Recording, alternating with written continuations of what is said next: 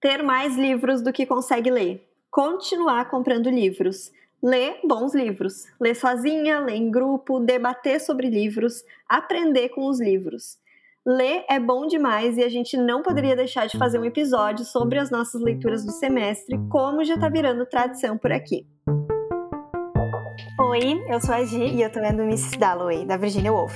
Oi, eu sou a Mari e eu tô lendo A Família Perfeita, da Lisa Jewell. Seja muito bem-vinda ao Tinha Que Ser Mulher.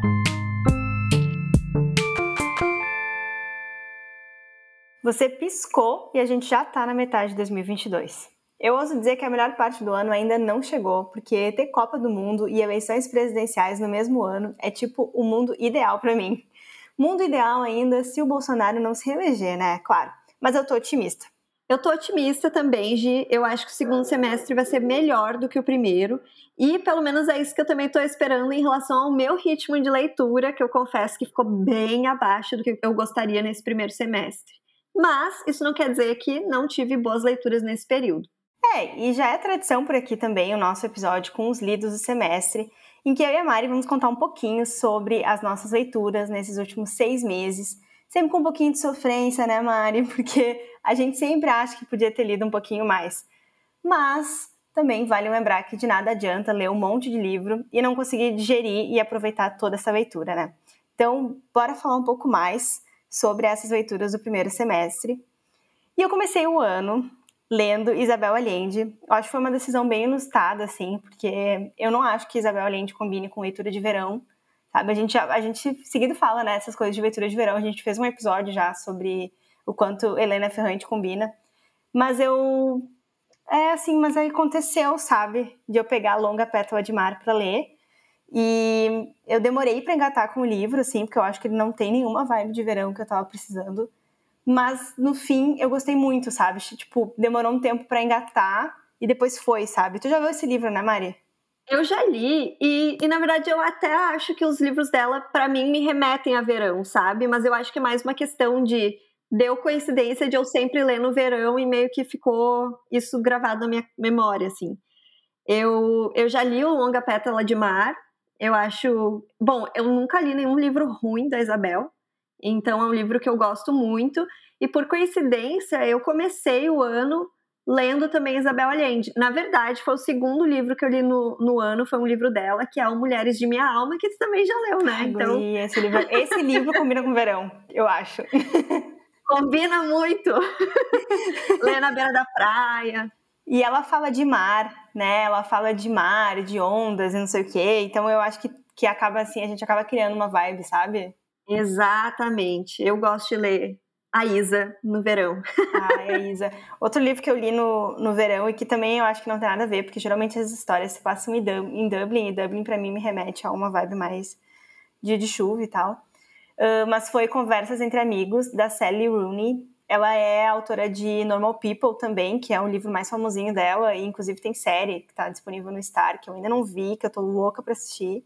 E é um livro, assim, foi um livro bem inusitado, mas foi um livro bom para aquele momento, assim, tipo, viagem, aeroporto, ônibus, não sei o quê, e, tipo, um livro envolvente e que também não acontece grandes coisas, sabe?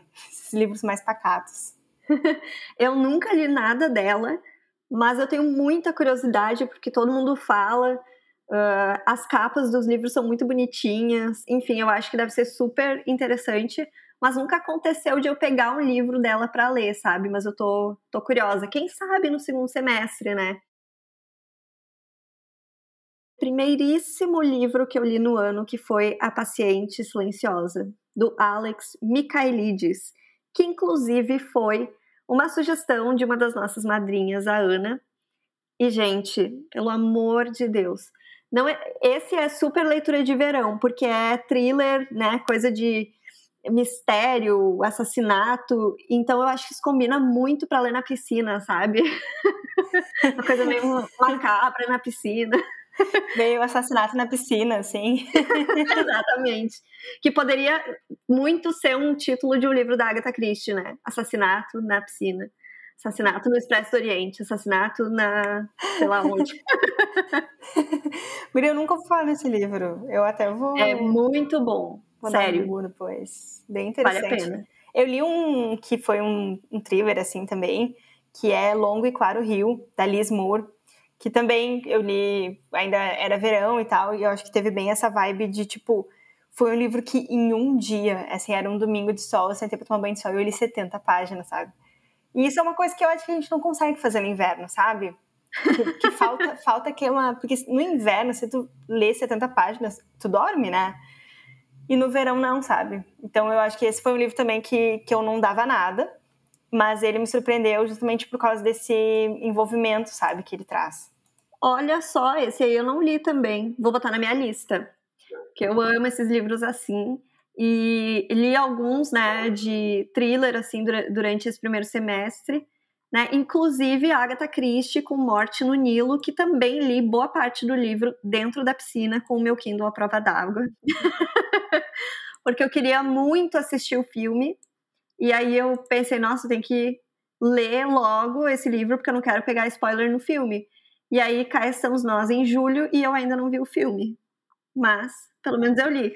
Não, não mudou muita coisa, né? Não mudou muita coisa, não mudou nada. Sabe que, que eu aproveitei também para ler alguns, já que falamos de Agatha Christie, assim, para ler alguns clássicos europeus. Também porque eu tenho uma, uma viagem em vista, né? Mas mais para frente a gente fala sobre isso. Mas aí eu resolvi dar uma, dar uma aprofundada nisso, então eu li dentro desse, desse macro, assim, eu li Cenas Londrinas, da Virginia Woolf, que eu confesso que eu esperava mais, um livrinho assim bem pequenininho, a capa que é linda, que é um monte de gente meio que, sei lá, jogada em Londres tomando um sol, uma coisa meio assim. Eu li no Kindle também, mas eu lembro da capa, a capa é bem inusitada, assim, mas o livro também não é, não, não tem, assim, uma grande, uma grande história. Também, finalmente, guria, eu li Frankenstein, da Mary Shelley, que tava, Ai, meu Deus Tava para ler há muito tempo. E eu achei muito bom. E pior, sabe o que é? Eu não sabia a história. Eu também não, quando eu fui ler. Não sabia. Eu, só, eu, tinha aquela imagem estereotipada de que o Frankenstein era um cara com um cara verde com dois parafusos na cabeça. Só. Só o que eu sabia. Tipo, eu não, eu não acho que. Sim, não como eu lembro, eu nunca tinha visto um filme, então eu não sabia a história. E eu fiquei bem surpresa, eu achei bem boa mesmo. Incrível, assim. Eu também. Uh, nessa vibe eu também li Vitorianas Macabras. Esse livro é lindo. A edição é linda, da Dark Side, né? Aham. Uhum. Nossa, tudo que a Dark Side faz fica lindo, né? É, realmente. E são contos escritos por mulheres na, na época ali mais sombria da Rainha Vitória.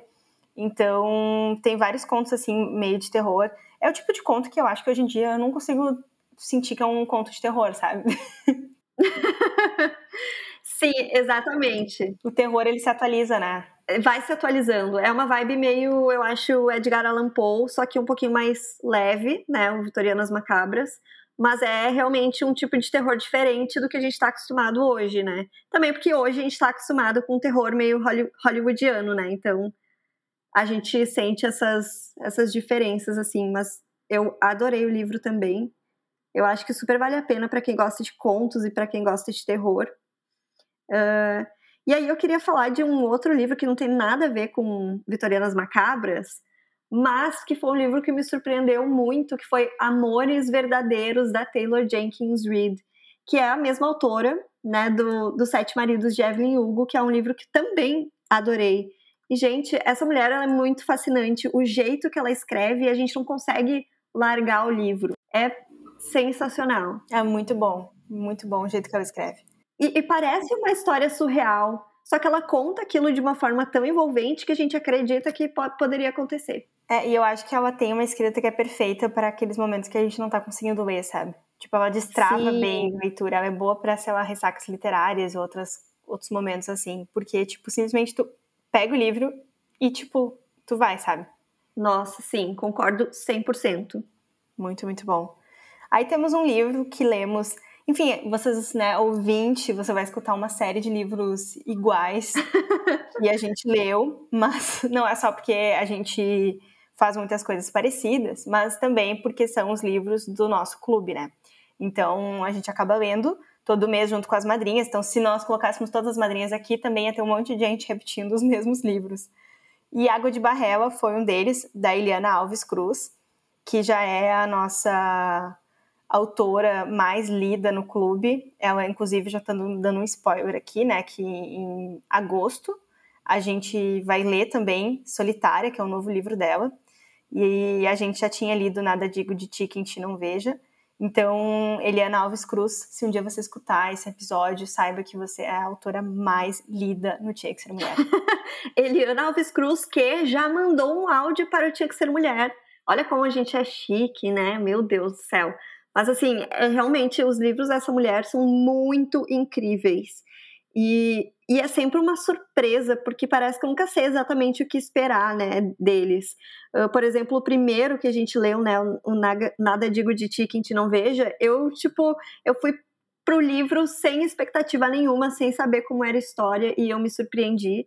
Assim como Água de Barrela, que eu acho que foi um dos melhores aí do, do primeiro semestre. Eu li, a gente leu bem no começo do ano, né?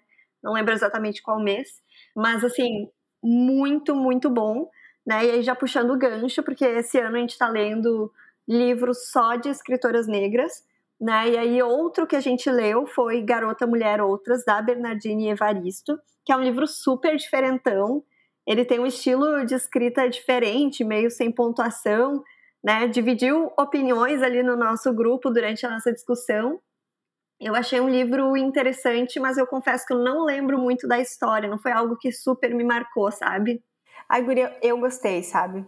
Eu gostei do livro. Eu acho que eu já, já fui com, com uma tendência, assim, a gostar do livro, porque a capa é muito linda, sabe? Nossa, é linda e mesmo. A capa é muito linda e o, é, o livro, ele é praticamente todo escrito em minúscula e eu tenho gostado cada vez mais de, de escrita assim. As news que eu assino, news, newsletter que eu assino, tem várias que são todas minúsculas e eu percebo que a leitura flui de uma forma diferente, então eu gostei muito do livro, apesar de eu entender que ele tem uma série de pontos assim a serem debatidos e algumas escolhas da autora que são estranhas, mas eu, eu acho que é um livro que vale a pena ler, nem que seja para tirar uma conclusão, sabe?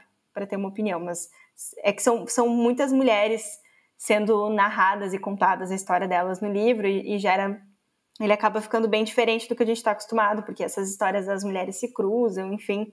Então, é um livro que parece que tu tem que quase desenhar um, um mapa, assim, com quem são todas as mulheres, sabe? Um mapa mas mental. No, no fim, é, mas no fim não é tão difícil. Parece mais difícil de entender quem são todas as pessoas ali na história, mas depois fica mais fluido, sabe? Acho que é, dá um medinho inicial, mas eu gostei muito desse livro.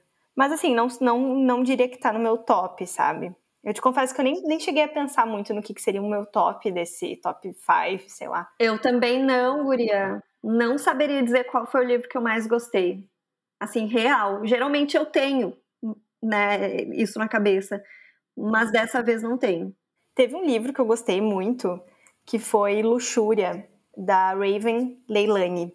E é um livro também que eu vi muita gente falando e tal. A capa dele é, é, muito bonita, é um livro da Companhia das Letras, tem uma boca assim na capa. É um livro bem, sei lá, ele te marca se tu vê ele numa livraria. E eu também, assim como Garota Mulher Outras, é um livro que eu vi muita gente trazendo vários pontos assim de, de discussão, mas é sobre uma, uma protagonista que é uma mulher negra e, e, ela tem uma relação diferente com a sua sexualidade, com os seus desejos e tudo mais. E é um pouco aqui a história dela. E só que por a gente não não tá muito acostumada a ver a mulher negra dessa forma uh, nos livros, sentindo prazer, mas ao mesmo tempo também tem uma série de outras questões de racismo estrutural envolvidos na história. Então acaba tendo um monte de pontos a serem uh, discutido, sabe? Esse seria um livro bem legal de, de discutir em grupo, porque eu acho que tem várias problemáticas que passaram né, no, na minha leitura, mas é um livro que eu achei muito envolvente, eu achei muito bom e bem diferente, assim, também na sua, no seu estilo, sabe? Olha, fiquei curiosa. O pitch, o pitch do, do livro vendeu. Fiquei bem curiosa. converteu, converteu. e... Companhia das Letras me chama.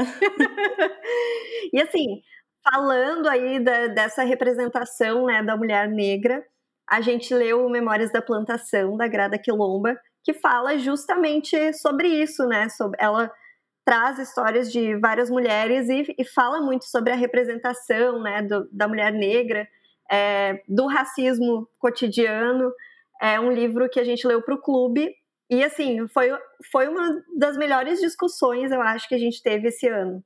Inclusive foi o encontro que a gente teve presencial, então a gente discutiu enquanto comia pasteizinhos, muitas coisas deliciosas, bolo.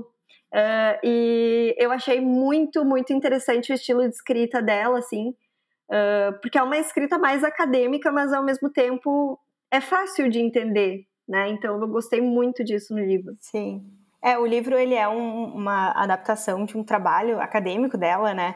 Então ele tem uma, uma estrutura que por vezes pode parecer meio cansativa, mas que eu acho que é necessária, sabe? Então ela faz todo um, uma conceitualização de vários termos e de várias definições que o livro vai trazer.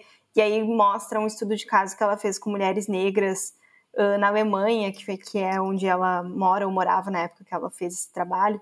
Então, eu acho que cada vez mais a gente vem percebendo a necessidade de nós, mulheres brancas, irmos atrás dessas, desses livros, desse conhecimento produzido por mulheres negras, sem ficar parada esperando que magicamente a gente vai se tornar antirracista, né? Então, a gente tem que ir atrás disso, desse conhecimento, a gente não tem que ficar esperando que as pessoas venham nos ensinar, porque a gente tem acesso, os livros estão aí, são acessíveis, então é muito do que o nosso clube vem fazendo, acho que tem sido uma aula de vida, essas leituras que a gente está fazendo, até mesmo quando elas são ficcionais, porque a gente acaba levando tudo isso que a gente aprende nesses livros mais teóricos uh, para essas outras leituras, sabe? Então, até para conseguir ler e entender melhor Memórias da Plantação, eu li também Lugar de Fala, da Jamila Ribeiro, porque a própria Djamila cita muito a Grada Quilomba nesse livro, e eles têm vários pontos em comum, então foi um livro que eu li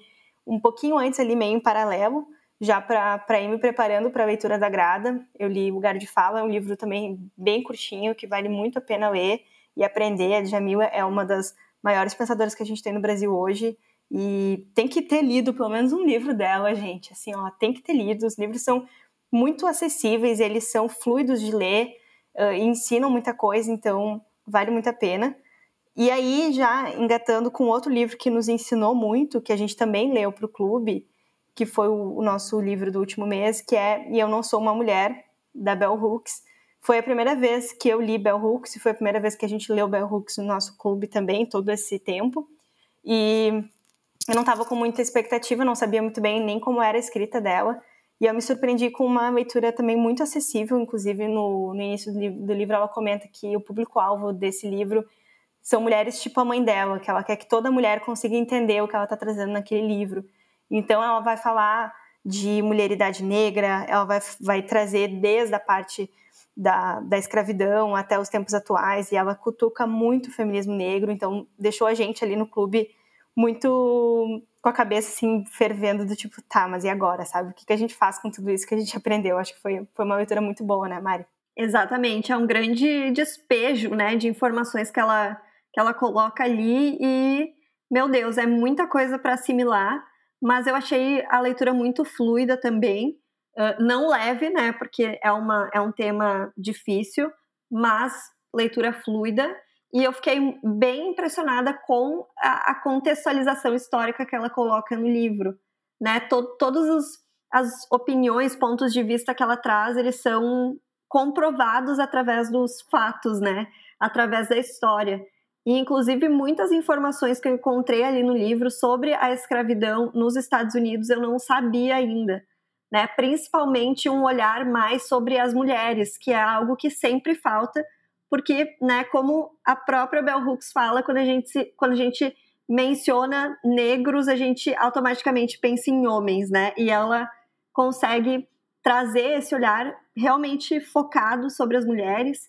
E eu achei que foi muito interessante, foi assim, foi realmente de explodir a cabeça, né? E, e essencial assim para a gente repensar o feminismo branco, né? Que também tem seus problemas então é um, achei um livro didático, sabe? Daqueles livros que assim a gente tem que ler uma vez na vida pelo menos.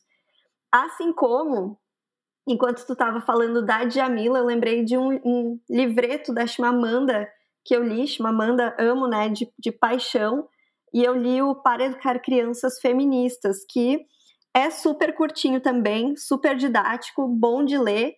E ele, na verdade, ele surgiu a partir de uma carta que a Chimamanda escreveu para uma amiga que estava tendo um bebê e perguntou ali para a Chimamanda, né, como que ela poderia criar, né, esse bebê de uma forma feminista. E a Chimamanda transforma isso num livro com pontos assim bem específicos, tipo ações rápidas que a gente pode fazer, mas também trazendo uma reflexão sobre isso, como por exemplo o questionamento de por que, que as lojas de brinquedos têm ali um, uma seção masculina, que aí tem super-herói, carrinho, e na feminina só boneca. Então, coisas assim do cotidiano que ela vai refletindo de uma maneira muito didática, muito fluida, então super vale a pena ler.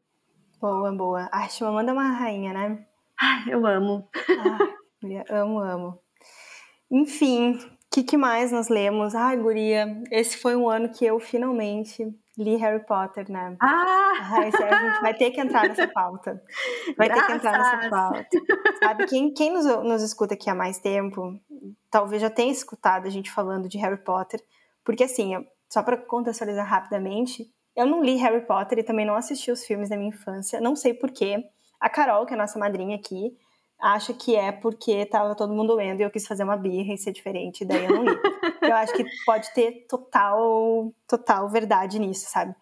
Mas aí o que acontece é que depois de tanto, de tanto ser influenciada por todo mundo aqui no nosso, no nosso, na nossa comunidade, eu resolvi embarcar. Então, eu estou lendo o livro 4. Eu já li nesse semestre o 1, o 2 e o 3. E eu também assisti dois filmes, eu acho que foram dois filmes que eu vi, faltam três.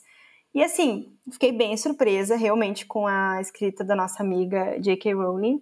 Eu não não estava esperando nada assim, eu achei que inclusive achei que a história era mais bobinha, sabe? Então eu fiquei bem surpresa com enfim, com o estilo de escrita, com a história. Tô achando bem envolvente, mas assim, gente, esse livro 4, olha, a guria não tá dando. Dando, eu tô achando muito chato. Eu tô com esperança de que depois, que o, o, quinto em diante, a coisa vai melhorar, porque eu tô remando nesse livro 4, Guria. Eu, eu, eu tenho a teoria de que é, por, é porque o livro 4 ele tem muitas cenas de ação. E eu sempre acho que é mais difícil a gente imaginar essas cenas de ação, sabe? Porque não necessariamente a gente entende qual é o cenário ali que ela tá descrevendo, né? Porque é algo muito louco, né? Uma coisa que não existe. E eu acho que pode ser isso que esteja travando a tua leitura, sabe? Porque o livro é bem focado nisso. Mas parece Mas, assim, que nem, nem tem cena de ação, sabe? Parece que nada acontece. Meu Deus, o torneio entre bruxo. Essa gincana ali. a alguém, gincana. Alguém... gente, o torneio virou uma gincana. alguém, quem é que foi? Sério, a gente tem que resgatar depois. Quem é que foi lá no grupo das madrinhas que chamou de gincana um dia? Eu achei genial, porque pra mim tá com carinha de gincana, sabe? Nós Meu fizeram Deus tanta pompa em cima desse, desse torneio que eu tô esperando que aconteça muita coisa e talvez eu tenha criado expectativa demais em torno do torneio, assim como Não, os mas, alunos. Mas acontece, acontecem coisas. Acontece no, na última página, Guria. é na última página, tu vai me dizer. Não, assim, tenha, tenha persistência, vale a pena. E a partir do quinto livro, para mim, a partir do quinto livro, a história, tipo, fica surreal, assim, porque ela começa a ganhar mais complexidade, sabe? A gente entende mais sobre os personagens, sobre o próprio universo, né? E sério, ah, eu acho que tu vai, eu acho que tu vai gostar. Sério, vai firme que é, é só uma é só uma fase esse livro, esse livro tá, 4. Vai passar, vai passar. Vai passar. Estou aqui, né, para te ajudar nessa jornada.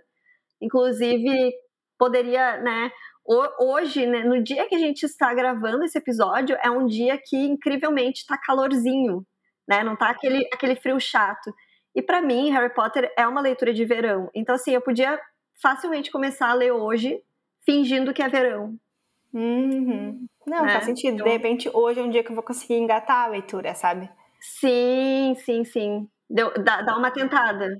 É, eu quero acabar com esse livro, e aí talvez eu precise dar um tempo de Harry Potter, ficar, tipo, umas duas semanas sem ler, porque eu tô lendo Harry Potter direto, sabe? Ai, ufa, eu achei que, te, eu achei que tu ia falar, tipo, vai ficar uns três meses sem. eu já tava desesperada aqui. É que também, assim, Guria, virou minha leitura antes de dormir, né? Então, eu também, eu, pra encerrar, assim, Harry Potter, eu precisaria ter uma nova leitura de antes de dormir. sabe? Que seja uma leitura que eu possa simplesmente fechar os olhos e dormir do nada, sabe? Sim. que também, muito, muito para isso, são os livros de autoajuda, assim, né? Para mim, eles funcionam dessa forma também. Com certeza, com certeza. Livros de desenvolvimento pessoal. É, desenvolvimento pessoal. No, nos, nos nossos episódios de lidos anteriores, eu, eu tinha vários livros de desenvolvimento pessoal na, na, lista, mas esse realmente foi um semestre que eu não, não me voltei muito para essa, essa área, assim, até porque eu acho que eu li menos. Mas teve um livro, Guria, que foi o meu livro pré-Harry Potter de Antes de Dormir, que, assim, é um livro, ele chama Menos é Mais, da Francine Jay, que fala, assim, sobre minimalismo e tal, sobre, tipo, arrumar os ambientes, ter menos coisa. E, Guria, sério, tipo, era o meu livro de dormir, sabe? Eu lia duas páginas por dia, dormia. Ainda bem que entrou Harry Potter na minha vida, eu pude encerrar aquele livro logo e me virar. Porque, assim, eu falhei com a comunidade de desenvolvimento pessoal esse ano, assim. Falhei. Mas eu pretendo melhorar. Eu, pessoalmente, nunca acertei com a comunidade do desenvolvimento pessoal, porque eu não, não tenho muito costume, sabe, de ler. Apesar de eu já ter lido alguns livros de, dos quais não me orgulho, assim, né? Já, já, já falamos sobre isso em algum momento aqui do Tinha que Ser Mulher. Mas, né? Todo mundo tem, todo mundo tem. Todo tá mundo tem. Esse ano não li né, nenhum, nenhum livro de desenvolvimento pessoal ainda também. Quem sabe no segundo semestre, né? Nunca se sabe. É, eu, eu, tô, eu tô achando que, que pode ser que venha, sabe? Eu, eu convido a ouvinte a aguardar o nosso episódio ali de, sei lá, dezembro ou janeiro. De dezembro. Porque eu é. acho que, que pode, pode ser que venha, sabe? E aí, eu não quero jamais dizer que esse livro é de desenvolvimento pessoal, porque não é. Mas me remeteu ao livro da Isadora Salines, que conversou com a gente aqui. E que, na verdade, o livro dela é de poesia, é, se chama Só Escrevo Quando Tô Mal e eu pensei nele porque, lógico que não é desenvolvimento pessoal, mas ele traz algo tão íntimo que parece que faz a gente refletir e pensar no autoconhecimento, sabe? Então, é uma sessão de terapia, né? Exatamente. Então, nesse, nesse sentido que eu lembrei dele, sabe? E a gente, a gente teve um bate-papo muito legal com ela aqui, não tinha que ser mulher, que vale a pena escutar, porque ela fala coisas assim muito incríveis sobre a história dela, sobre literatura, sobre o processo também, né, de escrever e publicar o livro. Então, vale a pena arrastar aí os episódios para encontrar o episódio com a Isa. É, e agora tá refletindo assim sobre tudo que a gente conversou no episódio da Isa, que tá realmente muito bom, escutem. Mas a gente falou muito sobre a escrita ser parte de um processo terapêutico, né, de lidar com, com as coisas que a gente está vivendo e tal. E aí eu fiz na minha cabeça agora em instantes, Mariana, essa conexão de que eu li menos livro de desenvolvimento pessoal, assim como eu também escrevi menos, sabe? E que talvez tenha sido o excesso de trabalho com a correria, a mudança, tudo, tudo que aconteceu. E talvez, tipo, realmente seja importante ter esse processo mais imersivo de, no que os livros de desenvolvimento pessoal nos proporcionam, assim como a escrita, porque a gente também não pode simplesmente, tipo, ah, senta no trabalho, trabalha, trabalha, trabalha, termina de trabalhar, abre um livro, lê, termina de ler, liga o Netflix, assiste, deu, pronto, vai dormir, acorda, trabalha, sabe? então eu acho que também eles nos proporcionam esse, esse momento, às vezes, meio de, de respiro e de, tipo, não só a leitura como uh, vou fugir da minha vida e vou entrar na, numa outra história, numa outra vida, mas te fazem olhar para tua própria vida, sabe? Interessante esse ponto. Achei bem interessante, Guria. Uma nova, uma nova forma de enxergar os livros de desenvolvimento pessoal, vulgo autoajuda. Olha aí, daqui a pouco eu vou estar recebendo em casa, agora que eu virei defensora. eu não duvido. O pessoal que tiver interesse, né, manda no direct lá, arroba underline tinha que ser mulher, eu mando minha caixa postal. Ah, não tem caixa postal muito chique, né? Eu mando meu, é muito meu chique. É. Ai, meu Deus, muito, muito bom. Ai, mas assim, ó, quem também, quem também tinha a escrita como uma forma de, de terapia e desabafo era a nossa grande amiga Carolina Maria de Jesus. E falo grande amiga porque a gente cita, já citou ela tantas vezes desde o nosso primeiro Muitas episódio. vezes. Meu Deus, como a gente já citou essa mulher. Se tivesse uma inteligência artificial aí que contasse quantas vezes a gente já citou o nome dela. É, assim, fica ela, né? Fica uma disputa acirrada, Carol e Eli, né? Eliana Alves Cruz. É, e, e, assim, teve uma época, é que o, se, se a Helena Ferrante publicasse um pouquinho mais, talvez a gente conseguisse falar um pouco mais dela, né? Mas a gente também já meio que esgotou Sim. tudo que dava para falar, então... E, não, e a Isabel Allende também, né? Acho que... E a Chimamanda, né? Meu Deus do céu. É nós somos muito, muito monotemáticas, né? Muito, demais. A gente ficou obcecada, né? A gente ficou obcecada. E aí a, a Carol, a Carol Maria de Jesus, ela, ela teve esse papel, porque a gente leu uh, o primeiro livro dela, Quarto de Despejo, muito próximo ali de quando a gente estava começando nossos projetos literários e tal. Então foi algo que a gente usou muito como uh, referência e a gente falava muito no início. Mas o fato é que o, teve uma nova edição dos diários dela, que foram escritos após todo o sucesso que ela teve, Um Quarto de Despejo, e se chama Casa de Alvenaria. E a gente leu a parte 1, porque ele foi publicado em dois volumes. A gente leu a parte 1 no clube e foi um livro muito interessante para acompanhar o bastidor da vida dela depois de ficar, entre aspas, famosa, porque ela teve um pico de fama.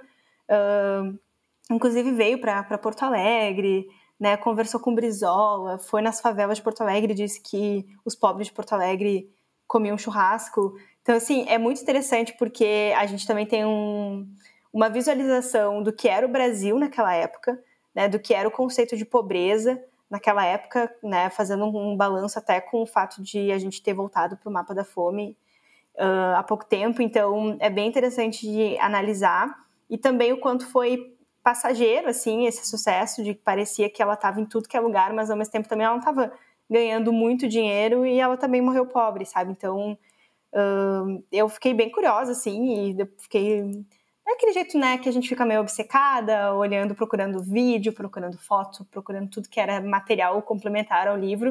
Mas eu acho que é bem interessante para quem gostou da leitura de Quarto de Despejo. É bem diferente também, não esperem que seja o mesmo livro, que seja parecido, porque ela está num momento completamente diferente de vida.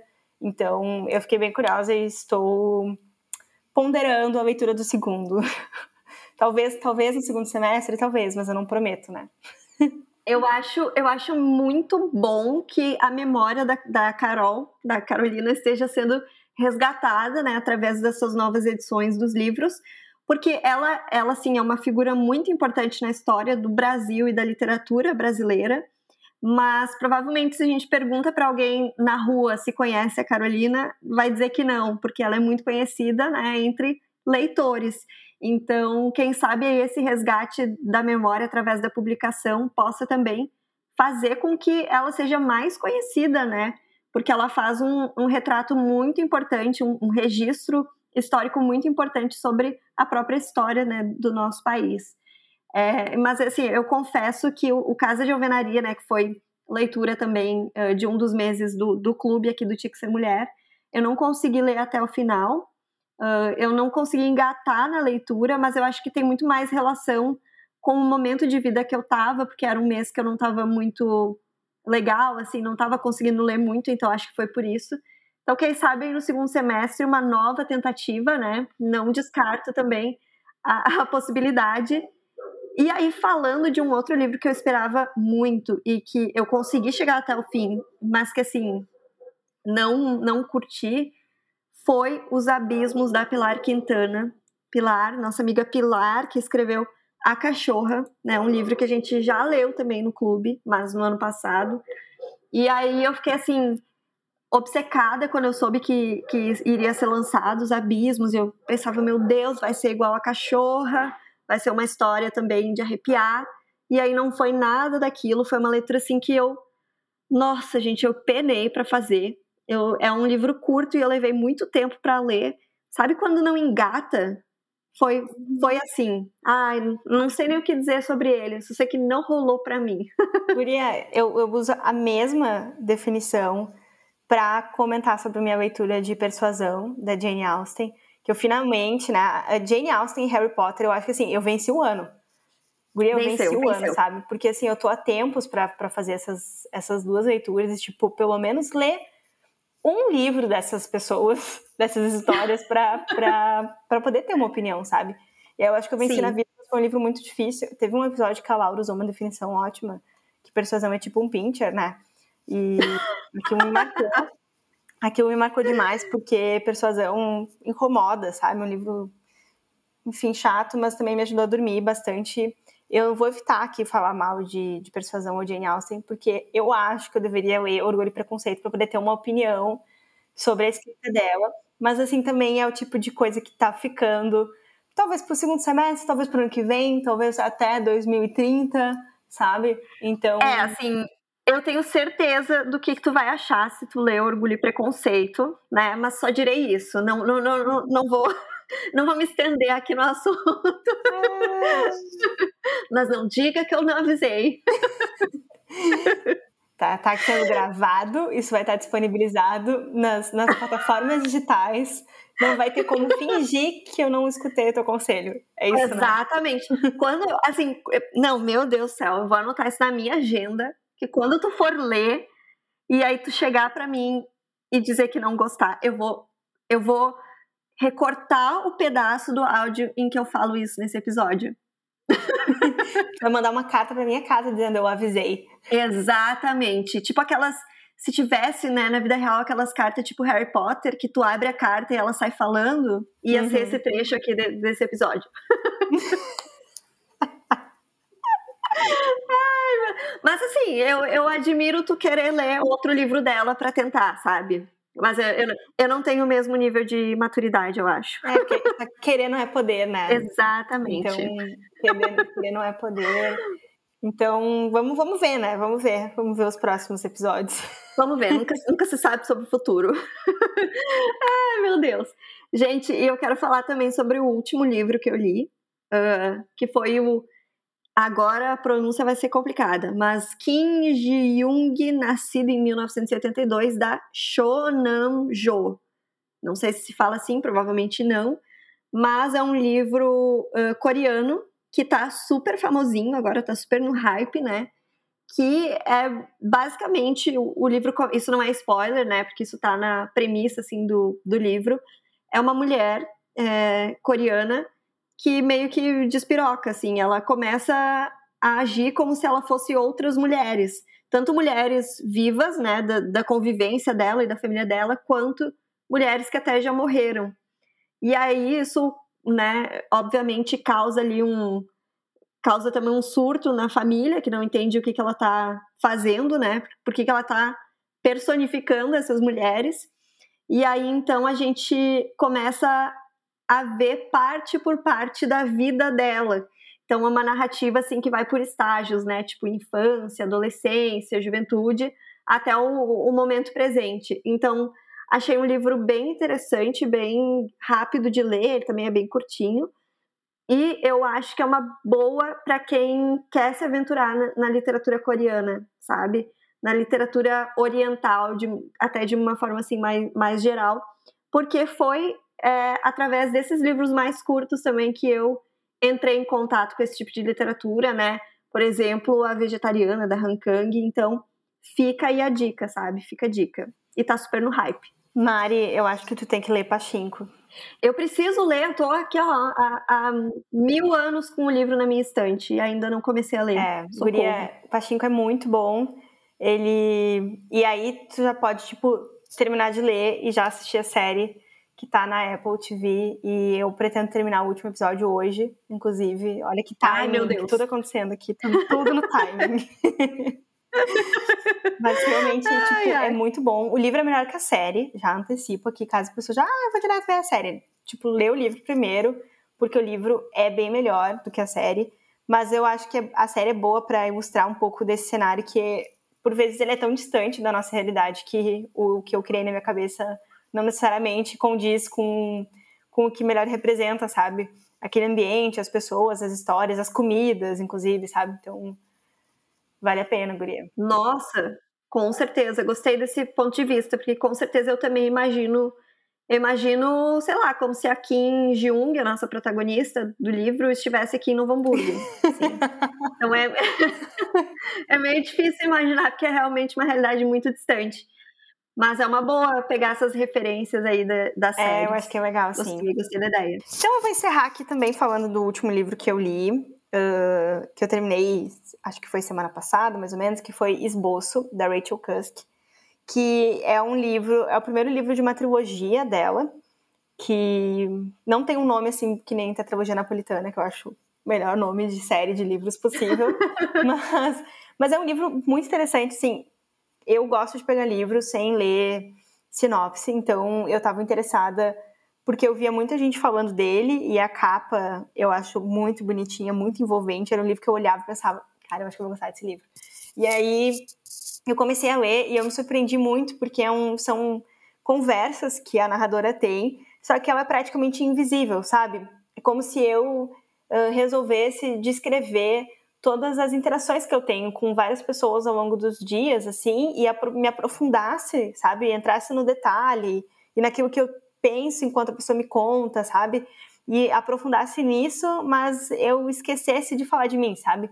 Então, é interessante porque a protagonista é quase invisível e, e aí a gente fica, tipo, tentando criar na nossa cabeça quem ela é, mas ao mesmo tempo é um livro que nada acontece, sabe? Não, não tem, assim, um ápice, não tem uma grande história, são só essas conversas, então é um livro bem diferente. Eu acredito que não combina com o estilo de leitura de muita gente, mas eu acho que vale a pena tentar, porque ele te faz refletir sobre várias coisas e também se passa na Grécia, né, que não é um cenário nada ruim, então então assim, eu, eu achei muito envolvente, sabe? E eu inclusive fiquei me sentindo próxima da protagonista, mesmo sem ela ter dito nada sobre ela, sabe? Isso que é incrível. Meu Deus, nossa! Eu fiquei curiosa, porque assim, eu não sabia nada do livro, né, até então, até tu me falar sobre esse livro. E ainda, para mim, parece um pouco confuso de como ela costura essa história, sabe? Eu acho que é um livro que, tipo, só lendo realmente para entender, assim, eu fiquei bem curiosa. Não sei se também é o estilo de leitura que vai me agradar, mas eu acho que super vale a pena tentar. E aí, né, quem sabe para o segundo semestre, que gostaria de deixar registrado aqui, que eu tenho ótimas expectativas de leituras, tanto para o clube, né, que a gente vai seguir lendo Mulheres Negras até o fim do ano, quanto leituras pessoais, né? Eu espero que o segundo semestre eu consiga ler um pouco mais do que eu li no primeiro que eu, eu achei que eu não fui muito comprometida com o meu hábito de leitura nesse primeiro semestre, mas eu já estou conseguindo aos poucos retomar isso. Então eu tenho essa boa expectativa, tenho essa esperança, sabe? Tenho essa esperança. Sempre, né? A esperança é a última que morre, somos brasileiras. Última que morre. Né? A gente está aqui indo para o segundo semestre com a esperança de quê? Que a gente consiga terminar o Caliban e a Bruxa, que a gente leia mais, Sim. que o Bolsonaro perca a eleição e que o Brasil ganhe a Copa do Mundo, sabe? Então, de fato, guria, sabe? E que, e que, a inflação reduza. Então, assim, são muitas expectativas para o segundo semestre carregar sozinho nas costas. Mas eu acho que ele tem total potencial, sabe? Tem, tem potencial. Eu, te, eu concordo, tem potencial.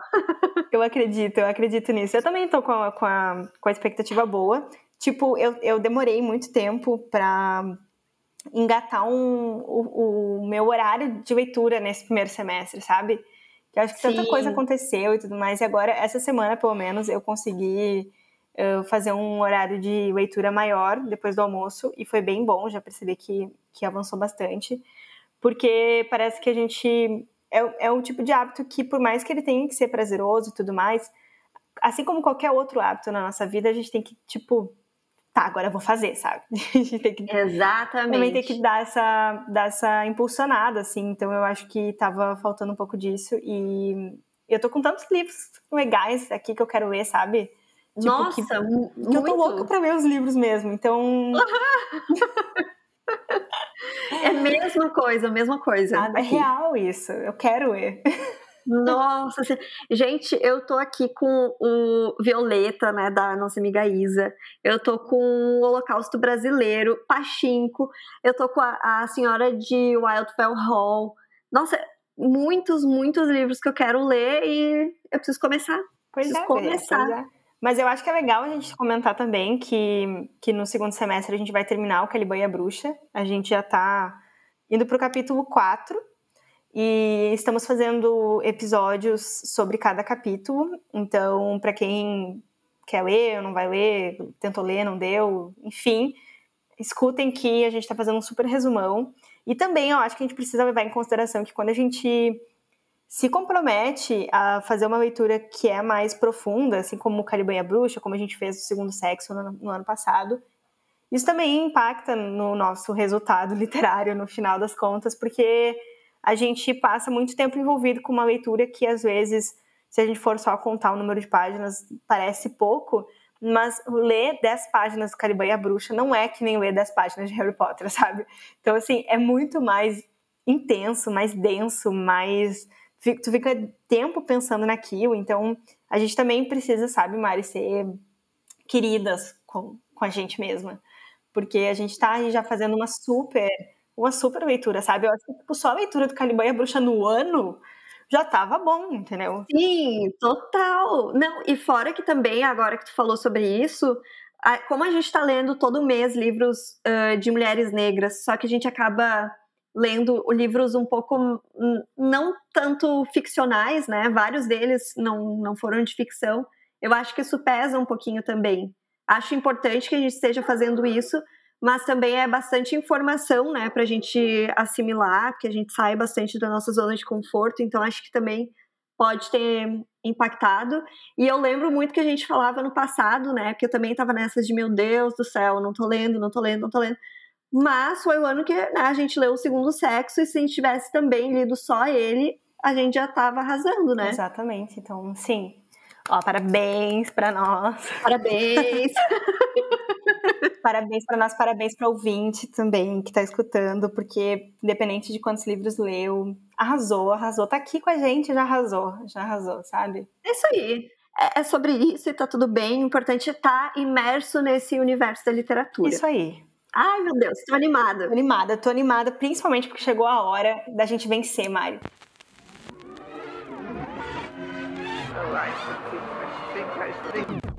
Chegou a hora da nossa vitória porque estamos mais um ponto mais um ponto porque nós estamos no momento Agatha Christie que a Laura que é a nossa roteirista aqui no Tinha que ser mulher vai lançar um desafio pra gente. E a cada episódio ela traz uma referência literária pode ser uma frase por exemplo pra gente descobrir de qual autora ou livro ela tá falando. É tipo um quiz e a gente sempre tem um minuto para tentar adivinhar a charada. A gente quer que você tente adivinhar com a gente então manda o palpite lá no Instagram arroba underline tinha que ser mulher e agora chegou o momento. Vem pra cá, Laura. Vem pra cá, vem pra cá. Pegar minha caneta, sempre pronta. pronta pra vencer. Então, tá, quero só ver. Ai, ai, ai. Vamos lá, vamos lá. Esse, eu quero que vocês adivinhem a, a autora, porque eu não vou ser tão má assim. Mas a minha dica sobre a autora é que ela é uma autora uh, brasileira. E esse livro foi escrito na segunda metade do século XX. Nossa! Não, da dica, de cão, né? Super! Nossa senhora! Ai, Afunilou bem aí as, as opções. no nervosismo, eu não consigo nem pensar que é a segunda metade do século XX, Laura. ah, socorro! Pois existe a trajetória, e a trajetória não é apenas um modo de ir. A trajetória somos nós mesmos. Em matéria de viver, nunca se pode chegar antes. A Via Crucis não é um descaminho, é a passagem única. Não se chega senão através dela e com ela. A insistência é o nosso esforço, a desistência é o prêmio. A este só se chega quando se experimentou o poder de construir, e apesar do gosto de poder, prefere-se a desistência. A desistência tem que ser uma escolha. Desistir é uma escolha mais sagrada de uma vida. Desistir é o verdadeiro instante humano. E só essa é a glória própria da minha condição. A desistência é uma revelação. Pelo amor de Deus. Socorro! Socorro! O que é isso, meu senhor? Eu, a única coisa que eu sei é que eu não li esse livro. Eu também não li, eu não faço ideia de quem seja a escritora. Eu vou chutar Clarice Lispector, embora eu não sei qual era o ano em que ela escrevia né? Eu, eu imagino que talvez pudesse ser. Ai, nossa, posso estar falando abobrinha aqui, né? Mas Eu acho, Mari, que a gente ignora a questão do ano para não se comprometer Ignora, né? isso. E a É gente verdade. só fala nomes. É, pode ser, por exemplo, Raquel de Queiroz. Pode, Pode, ser, ser, pode ser. a Lígia Fagundes Teles. Ai, é verdade, tem a nossa amiga Uhum, tem a- Lígia. temos a Lígia. Tem a Cora Coralina, das, das antigas, mas não lembro quando. É, pois é, eu acho que Cora. É- Bom, tem, pode, pode, pode, poderia ser um poema, né? Poderia- Temos. A gente tem a Maria Firmina dos Reis. Não, isso foi bem antes, né? Na real. É, foi acho O que. livro dela bem antes. Ou não vou chutar o século. ou, ou a nossa amiga Carol de Jesus. Vai que a Laura tem um outro livro que a gente não conheça, né? Ah, pode ser, pode ser. Pode ser. Vai, vai que a pode Laura ser. tem o segundo volume de Casa de É. Vanélia. É Uhum. verdade. Mas eu ainda chuto Clarice Lispector. Ah, acabou o tempo. Ai, meu Deus. Pelo amor de Deus. Maria, que pena, que dó. É sempre assim. Ah, amigas, e a, a Maria Firmina dos Reis morreu antes, tá? Ela morreu na primeira metade do século XX. Ai, que absurdo. Se você tá aí, cansada de ver sozinha, não tem com quem conversar, eu quero te convidar a fazer parte do nosso grupo. Ao se tornar madrinha do Tinha Que Ser Mulher, você tem acesso às nossas leituras mensais. E lembrando que nesse ano a gente está vendo livros escritos por mulheres negras. No clube, você também tem acesso aos encontros mensais de happy hour online e a um grupo exclusivo para as madrinhas. E claro, além disso tudo, você também apoia o nosso podcast e pode participar dos nossos desafios literários. O link para amadrinhar está aqui na descrição desse episódio e também na nossa bio lá do Instagram, no arroba underline tinha que ser mulher.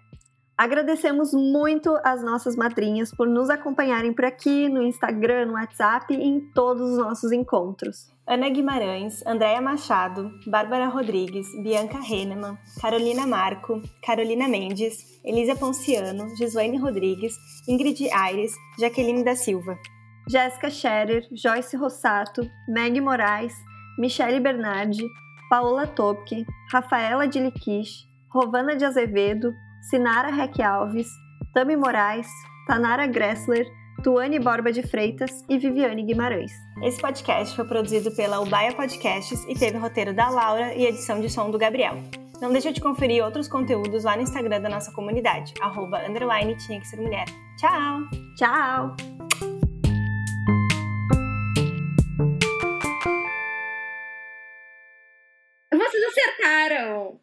Acertaram. Ai, Sério? Um chute deu certo. Um chute deu certo. Ai meu Deus! Ai, qual? Você- vocês gostaram desse trecho? Eu gostei, mas eu, Eu confesso gostei. que eu fiquei tão nervosa que eu não, eu não prestei atenção nele. É, eu, eu, eu só sei que ele é sobre desistir, mas eu não, não saberia explicar o trecho agora. Então, gurias, é hora de vocês darem mais uma chance pra Clarice Lispector. Ai, meu Deus! Sempre ela. Vocês Sempre precisam ela. dar chance pra essa mulher, porque ela é assim, ó. Ai, meu Deus, eu sempre falo, eu não tenho maturidade pra ler Clarice. Eu não tenho. Não, Mas lê agora, depois lê aos 30 e poucos, depois lê aos 40, depois lê aos 60. Ai, olha. É, Tu nunca vai estar pronta pra ler a, a, a Clarice, entendeu? Então vai lendo. Como é que é o nome do livro?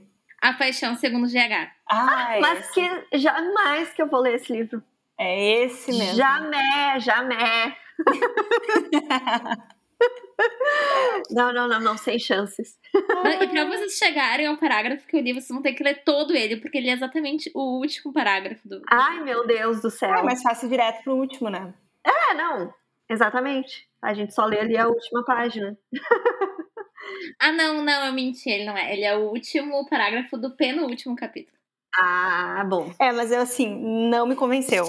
É, eu, eu assim, provavelmente, eu tenho esse bloqueio, né? Eu, eu, eu aceito que eu tenho esse bloqueio. É. Não foi, um- não foi um, um pitch que, que conseguiu vender, sabe? Mas assim, vamos ver se tu vai seguir na base da insistência nos próximos, né? Trazendo frases cada vez mais profundas para ver se a gente, um- uma hora, assim, vira a chave, né? Sim, inclusive sobre tanto, né, sobre orgulho e preconceito da nossa amiga Jane, quanto qualquer livro da Clarice, né? A Laura ainda não trouxe, né? Trechos de orgulho e preconceito, nem nada assim. É, provavelmente Mas eles já não- fiz a propaganda. Já, Já fiz. fez, já fez, é verdade. Já fez, Fiz. É já verdade. fez o jabá, é.